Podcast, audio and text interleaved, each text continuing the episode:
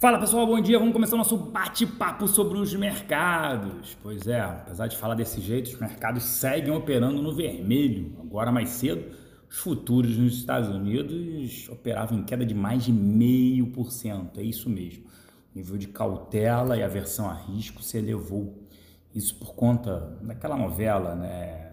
O gigante asiático, a China e Estados Unidos em relação à guerra comercial.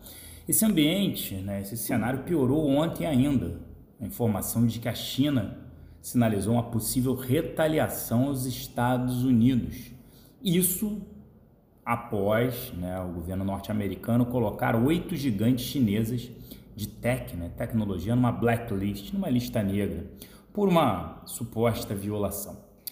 Agora, eu diria, os investidores acreditam mais em um acordo nessa semana, tem reunião entre Estados Unidos e China em Washington, um acordo para redução gradual das tarifas do que um acordo mais amplo, aquele acordo maior que a Casa Branca, o Trump vinham mencionando. Vale lembrar né, que os Estados Unidos têm uma nova elevação de tarifas agendada para o dia 15 de outubro, ou seja, terça-feira da semana que vem, a reunião né, em Washington agora entre o dia 10 e 11 desse mês, dessa semana. Ah, Vale lembrar que tem os efeitos também negativos do Brexit para a economia do Reino Unido. Na agência tem discurso de novo, é isso mesmo, do presidente do Fed na parte da tarde. Vamos ver se Powell, presidente do Fed, sinalizará sobre juros. Vamos ficar de olho. Por aqui tem reunião de governadores de olho na sessão onerosa de petróleo. É a moeda de troca no Senado para aprovar a Previdência no segundo turno, já teve o primeiro.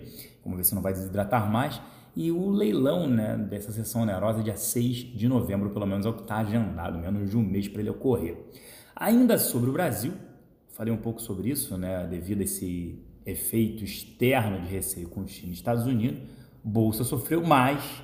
O que acentuou a queda foram rumores de que PG, o Paulo Guedes, ele sairia do governo em fevereiro.